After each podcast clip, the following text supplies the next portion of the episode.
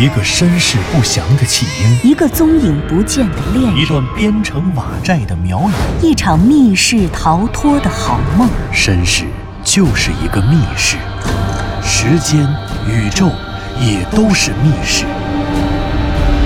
既然逃出去了，就别再回来，再回来。请听长篇小说《望山没有南风向》。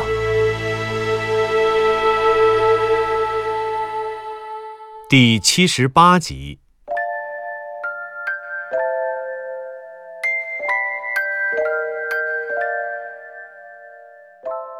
左和子在向南风家楼下意外捡到了一只三个月大的小阿黄流浪狗，向南风也不知哪根神经搭错了，给这只狗取名叫藤原结晶，而且居然同意了左和子让他把这只流浪狗养在自己家里。左和子拉着向南风去宠物店给藤原结晶买了两件小衣服，还买了一大兜狗粮，并且还在店里给藤原结晶洗了他生命中的第一个热水澡。哎，左和子，你知不知道中国有句俗话，猫是奸臣，狗是忠臣？不知道啊，猫是奸臣，狗是忠臣，是说猫很奸诈，狗很忠诚吗？啊，就是俗话说啊，猫呢对主人感情很一般，谁给它吃的它就跟谁走。狗就不一样了，狗对主人非常忠诚，永远不离不弃。啊，对了，还有一句话呢，叫“人不嫌母丑，狗不嫌家贫”，就是说任何人都不会觉得自己的妈妈长得很难看，呃，任何狗呢也不会因为看着别人家的狗有肉吃，而自己只能吃剩饭，就嫌弃自己的家里贫穷。这个我还真不懂，为什么呀？呃，我告诉你啊，其实呢，人总是用猫和狗来对比，是因为猫和狗是最常见的宠物。不过，猫和狗在自然环境下的习性不同，所以呢，虽然被人驯养、驯化了几千年甚至上万年，还是无法改变它们的性格。南风哥，嗯，那它们什么性格，什么习性啊？哎呀，这个猫啊，它是独居动物，就是独来独往。你看，非洲大草原上的狮子，大兴安岭的东北虎，除了妈妈带着孩子以外，你没见过一群一群的狮子，一群一群的老虎吧？嗯，好像还真没有。可是你看啊，狼，狼很少有单独行动的，狼都有狼群。这就是为什么在野外碰见狼很可怕，因为即便你能打死一条狼，但是你不可能杀死整个狼群，而且狼还很狡猾。对，狼是群族动物，是以狼群为单位生活的。所以呢，这狗是数万年以来人类不断驯化狼，从狼的身上演变出来的。那这狗呢，也就是群居动物。所有的群居动物，它天然呢就会服从族群中领袖的意志，成员对领袖是绝对忠诚的。而在人类家庭里呢，在人和狗建立的关系当中，主人给狗吃东西，给狗房子住，为狗提供食物的供给和安全的庇护，这就跟大自然啊、狼群中的狼王庇护狼群的群狼一样。因此，这狗和人的关系也继承了狼群里群狼和狼王的关系。狗把主人当成了领袖，所以它们自然而然的就会忠实于领袖。相比之下，你看猫，它自然环境下它就独来独往，所以有人养了它呢，它也不会拿你当领袖，因为他脑子里压根儿就没有领袖的概念。这样的话，他自然不会忠诚于你。啊，这么说，结晶会对我忠贞不二，把我当领袖了，嘿，太棒了！哎哎哎，不是你等等等等啊！啊，我跟你讲这么多，我的意思呢，你好像是理解错了。什么？为什么理解错了？我是想说，结晶肯定会对我忠贞不二，把我当领袖。凭什么呀？当然我才是领袖，他是我带回来的。这是你带回来的，他你带到我这儿来了呀？啊，你带你带美国了，你还是带日本了？这房子它是我的吧？啊，它是我给他提供的安全庇护吧？啊？怎么会呢？那吃的，吃的都是我给他买的。那没用啊！等会儿你走了，那还不是我喂他？你能保证他吃的每一顿饭都是你亲手喂的吗？啊，谁买的他哪懂啊？是不是？不可能，不可能！就是我是领袖，我才是领袖，他得听我的。就连你，你也得听我的。左和子一边说，一边闹着用沙发上的小靠垫打向南风的头。向南风呢，一边笑一边躲，一边又笑。他们两个人的打闹，把刚刚睡着的藤原结晶吵醒了。小狗就是这样。一天到晚活力四射，它看主人们打闹，自己也顿时来了精神。它从沙发上跳了下去，在沙发底下跑来跑去，然后一会儿站起来扒着左和子的小腿，探着头看他；一会儿又一头撞到向南风的脚上，站起来扒着向南风的小腿，抬头看他。小小的一居室里，两个人加上一只狗，其乐融融，一团暖暖的气氛。可就在这个时候，忽然，叮咚一声，门铃响了。门铃一响，把左和子吓了一跳。向南风赶忙穿上拖鞋，起身去开门。门刚打开了一条小缝，外面的人还没有进来，声音却先进来了。嘿嘿，幸亏我今天起得早啊，提前赶过来了。你们俩居然都已经开始争夺领导权了啊？还谁当领袖？我要是晚来一步，是不是就得沦为奴隶了？话音未落。绕过门前的玄关，湘西谷主走了进来。左和子听出了师兄的声音，用身子挡住身后的藤原结晶，低着头说道：“哼，你就是来了也是奴隶。过来，过来，赶快来参拜女王陛下。”哎呦，快让我看看啊，这是哪个国家的女王陛下？瘦的跟牙签儿似的。你上级主管单位是联合国难民署吧？我说你。湘西谷主的后半句话还没有说完，一眼就看见了被佐和子藏在脚后面的藤原结晶。狗，狗，狗，你你你你你你你你你你你结巴什么呀你？向南方学着湘西谷主的样子，把佐和子逗得哈哈笑。可是他们顺着湘西谷主的眼神儿，往佐和子的脚后面一看，第一眼见到湘西谷主的小狗藤原结晶。居然彻底变了一副模样。他蹲坐在地上，屁股紧紧地贴着地面，两只前腿站得笔管调直，高昂着头一动不动，目不转睛地看着湘西谷主，尾巴则不断地在屁股后面甩来甩去。藤原结晶浑身有些微微的颤抖，好像是紧张，但那颤抖是紧张里透着兴奋，兴奋中又包含着紧张。他和湘西谷主的对视大约持续了两秒钟，只见。藤原结晶微微地低下了头，然后使劲往前一探脖子，发出了一声悠长悠长的、穿透力极强的嚎叫。对，那声音是嚎叫，是嚎叫，不是吠叫，就是深山里、草原上小狼呼唤同伴、呼唤狼群和狼王时的叫声。这叫声稚嫩，但却充满了奔放的野性。藤原结晶一边叫，随着音调的起伏，他的脖子又不断地往前伸，一直到这声嚎叫结束时，他的颈椎刚好伸直，伸到了最顶点。然后他叫完了，便蹭蹭几步向湘西谷主窜了过去。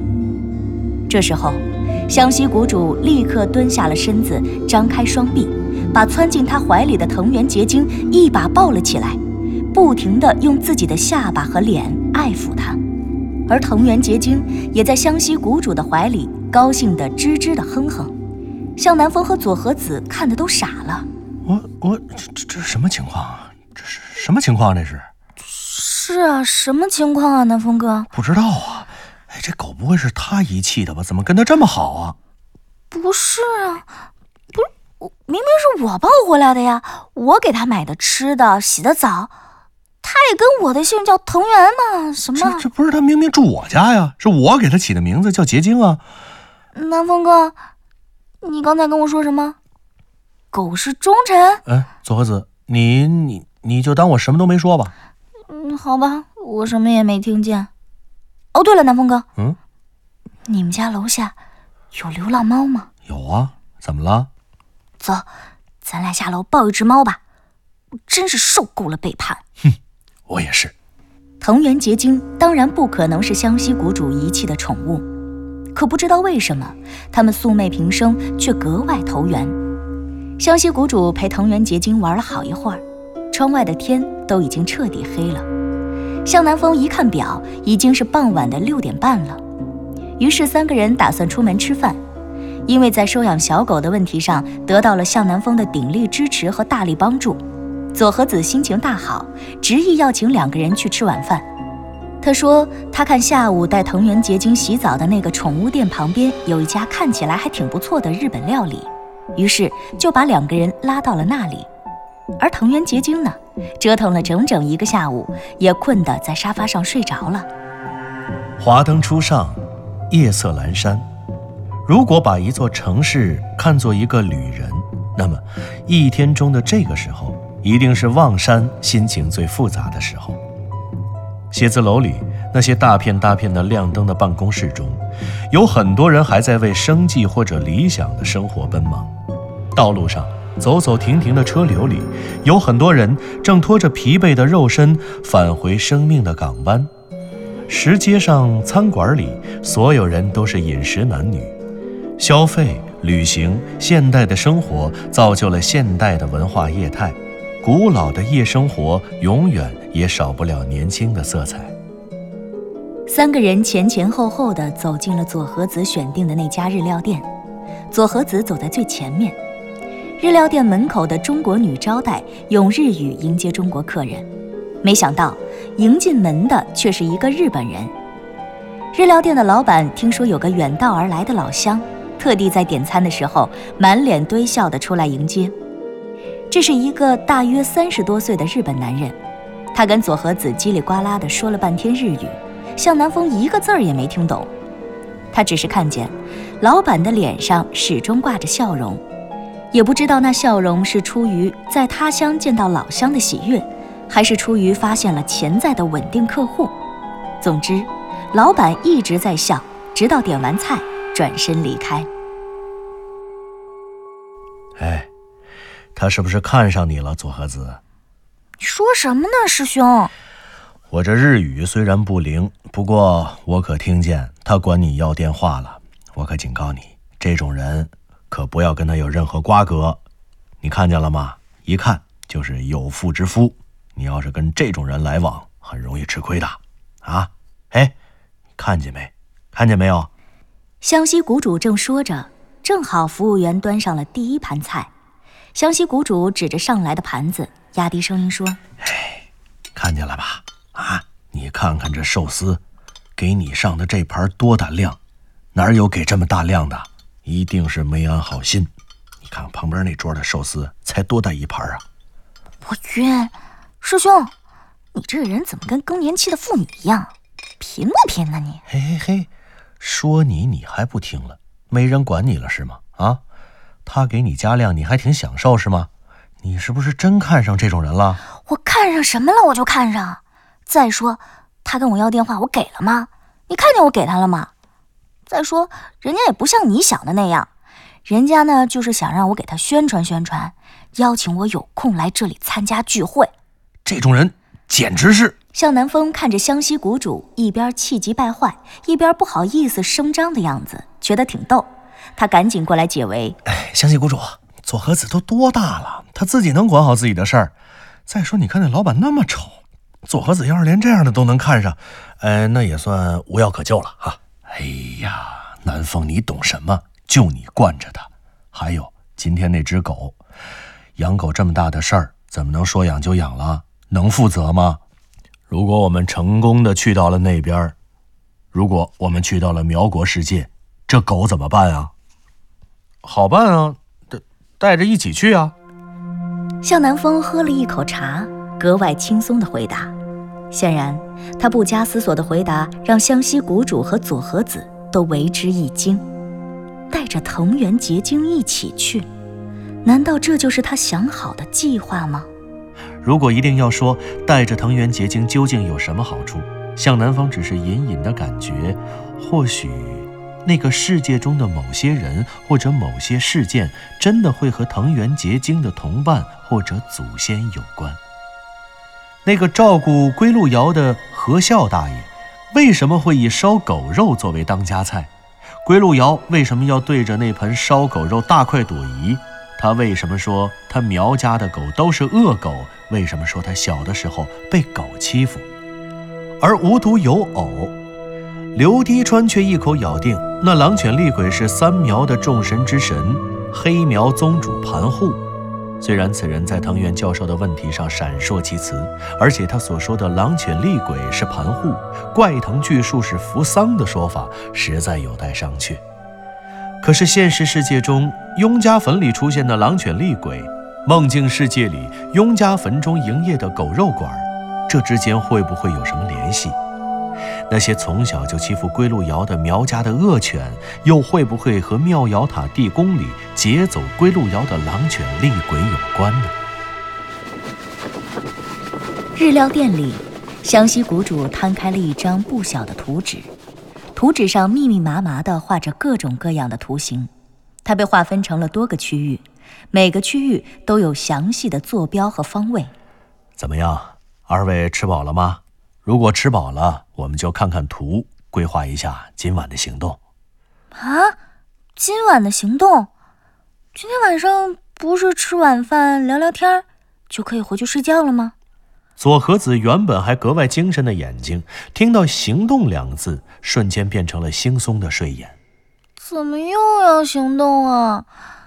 不是棺材都打开了吗？哦，与左和子不同，向南风一听湘西谷主的话，反倒来了精神。他正发愁自己白白浪费了一下午，毫无突破呢。其实看到湘西谷主的图，向南风就已经猜到了八九分。再看他打开平面图时信心满满的样子，向南风更是精神大振。哎，湘西谷主，原来你也没闲着，我还以为你一直在酒店里睡到刚才呢。哈哈，怎么可能？我只是把你们用来玩狗的时间放在了思考正事儿上。不要玩狗玩狗的说，藤原结晶可是我弟弟。湘西谷主，你别理他了啊。呃，赶快赶快，咱们先说正事儿。你快说说，你是不是发现了什么？还有。这张大图是什么东西？是雍家坟吗？对，向南风，这是我根据左和子记录的数据，包括所有墓道的走向、经纬度、坐标和海拔，以及目前我们发现的所有棺材、坟墓的经纬度、坐标和海拔制作的雍家坟从各个角度的平面图。哦，各个角度？那你发现了什么？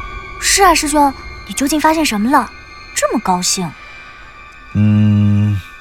湘西谷主指着其中一幅图，这幅图看起来让人有些莫名其妙，它好像是一个汽车的轮毂。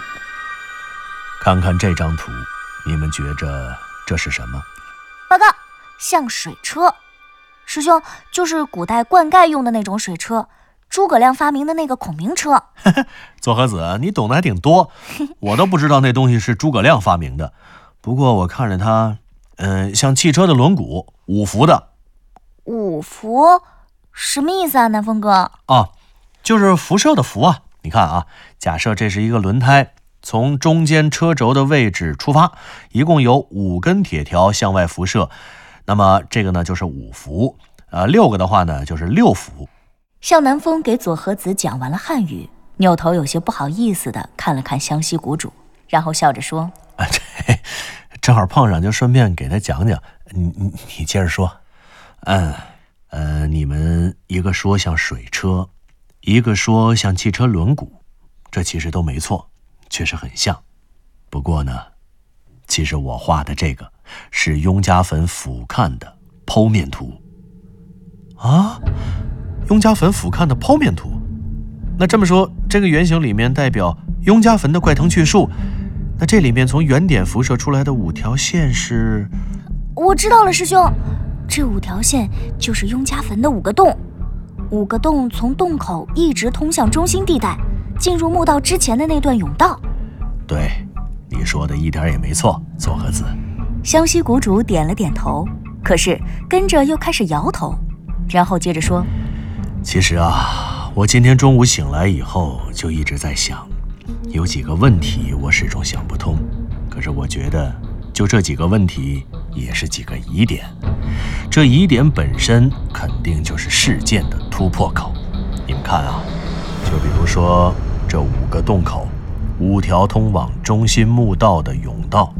今天凌晨我走进去的时候，走到第三个、第四个，特别是第五个甬道的时候，我就在想，为什么我们从五个不同的方向朝雍家坟的中心，也就是向着怪藤巨树的中心地带走，可走来走去？这五条甬道却没有交汇在一起，甚至连两两交叉的情况都没出现。这是因为这五条甬道的最终目的虽然都是中心点，可甬道的坡度不一样，所以最终到达中心点时，水平海拔不一样呗。虽然他们最终都到了中心点，但是这五个中心点哦不，呃四号洞咱们还没进去，但起码说，其他四个洞的甬道，今天的那个点虽然都在中心。可是，它却处在一个无形的垂线上。对，师兄，当然是因为坐标虽然相同，经纬度一样，但是海拔不一样，所以不会相交啊。对，我想这一点，咱们三个人已经达成共识了。那么我回来以后，我就把我们去过的墓道所在的海拔高度，把这些东西整理了一下，你们看。就是这张图了。湘西谷主说着，用手指了指另外一张雍家坟水平纵向的剖面图。你们看这里啊，看看这雍家坟里埋棺材的墓道的排列特征，一共有五个洞，一、二、三、四、五。其中这个四号洞，我们只进入了甬道，但是呢，却没能通过爬上那个向上的竖井，所以我们并不知道它的墓道在什么位置。可是其他四个墓道，我们都知道了它们的海拔。嗯，五号洞通往的墓道海拔最低，二号洞通往的墓道海拔最高。没错，而且它们的纵向分布在海拔上非常有特点。最低的五号洞墓道，大概位于地下二十米；比它高一点的是一号洞墓道，在地下十五米；再高一点的。是三号洞墓道，在地下十米；已知海拔最高的是二号洞墓道，在地下五米。哦，我明白了，也就是说，每两层墓道海拔都只差五米。对，没错。